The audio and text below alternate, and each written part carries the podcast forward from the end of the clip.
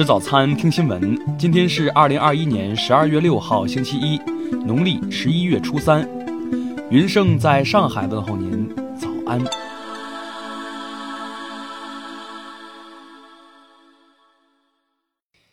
首先来关注头条消息。近日，青海省海东市法院一审审结一起抚养费纠纷案件。海某与李某婚后育有一女，离婚后女儿由母亲海某抚养。二零一九年底，女儿改随母姓后，李某便未支付抚养费。海某以孩子的名义将李某诉至法院。经法院调解，李某认识到离婚后父母对未成年子女仍有抚养教育的义务，同意每年继续支付女儿抚养费五千元，直至女儿年满十八周岁止。法官提醒，修改姓氏不能成为父母离婚后拒付抚养费的理由。婚生子女可以随父姓，也可以随母姓，在特定情况下还能随其他姓氏。即使父母离婚，支付抚养费仍是法定义务。听新闻早餐知天下大事，下面来关注国内新闻。黑龙江省卫健委通报，四号新增本土确诊病例十例，均来自哈尔滨。全省现有本土确诊病例二十九例。满洲里市昨天通报新增本土确诊病例五例，目前累计报告确诊病例三百三十二例。近期个别媒体报道，中国监管部门将禁止协议控制架构企业赴境外上市，推动在美上市中国企业退市。证监会表示，这完全是误解误读。四号是第八个国家宪法日。香港特区政府与香港中联办合办座谈会，探讨宪法与“一国两制”的关系，以及香港如何在宪法框架下更好落实“一国两制”。日前，湖南省高级人民法院法官周春梅当选2012年度法治人物。今年一月，周春梅因拒绝说情打招呼，不幸遭到歹徒残害。昨天早上五时，河北唐山一辆运送绿化工人的面包车冲入河中。导致多名乘客不幸遇难，伤亡情况正在核实中。张家界至吉首至怀化高速铁路今日起开通运营。同日，上海至张家界也将首次开通高铁，单程只需九个多小时，比原来节省一半时间。成都市教育局官方通报，日前会同警方联合查处并叫停一起违规举办的小升初考试。现场查处一名监考人员，查获四十五份语文试卷。下面来关注国际新闻。四号晚，印度东北部发生印度军队误伤平民事件，一些工人乘车从煤矿回家时被误认为叛军，遭到军队袭击。随后，民众的抗议活动又与军队发生冲突，事件共造成至少十二名平民和一名军人死亡。连日来，日本连续发生震感较强的地震，引发民众恐慌。日本气象厅表示，地震与富士山的火山活动没有直接关系，相关监测数据也没有发现异常。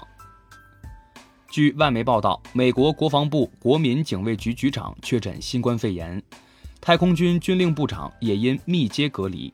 目前，参谋长联席会议仅剩五人能够在岗工作。据美联社调查，二零一零年以来，因看管不力和内部盗窃，导致美军方两千多件军用武器丢失，其中一些枪支被发现用于犯罪事件中，或是在罪犯身上被发现。德国社民党投票通过了联合组阁协议，社民党的总理人选舒尔茨廖将在下周接替默克尔成为德国的新总理。土耳其近期里拉汇率迅速下跌。一年内贬值了百分之四十五以上。当地时间四号，反对党聚集数千人集会，反对总统埃尔多安，要求他引咎辞职。当地时间四号，位于印度尼西亚爪哇岛东部的塞梅鲁火山发生剧烈喷发，已导致至少十三人死亡，四十一人受伤。荷兰皇室新闻处发布消息，现年八十三岁的前女王贝亚特利克斯新冠病毒检测为阳性。贝亚特利克斯于一九八零年即位，二零一三年让位给其长子威廉亚历山大。下面来关注社会民生新闻。昨天，四川南充北火车站一名儿童不慎掉入火车站台与列车之间的缝隙，幸被工作人员及时救出，孩子没有大碍。近日，重庆一位七十九岁老人取完快递搬上楼途中猝死，引发关注。快递重二十二斤，配送方式为送货上楼。快递公司回应称，客户明确表明主动下楼取货，快递员的操作符合工资流程，已派人与家属沟通对接。二号，安徽潜山市一客运车与货车相撞，造成八人死亡，三人受伤。警方昨天通报。事故系客车司机突发脑溢血导致车辆失控所致。近日，西安市一名一岁幼童因没穿尿不湿，尿床与电热毯接触后造成电烧伤，经治疗，孩子目前情况平稳。四川荣县一位快递小哥因举报涉毒线索，协助公安机关将嫌疑人抓获，日前获得五千元奖励。最后来关注文化体育新闻。在多特蒙德二比三输给拜仁后，多特蒙德球星哈兰德赛后对裁判判罚公开表示不满，称在判罚方面就是个丑闻。曼城宣布德布劳内新冠已经转阴，并且已经解除隔离，他已经投入到了球队的日常训练当中。他缺席的五场比赛，曼城全部获得胜利。五十四岁的日本前国脚三浦知良即将从效力了十七个赛季的横滨 FC 离队。他仍希望继续现役职业生涯，正寻找接受自己的俱乐部。过去的一个赛季，他仅出场一分钟。上海戏剧学院教授李志瑜昨天因病去世，享年八十五岁。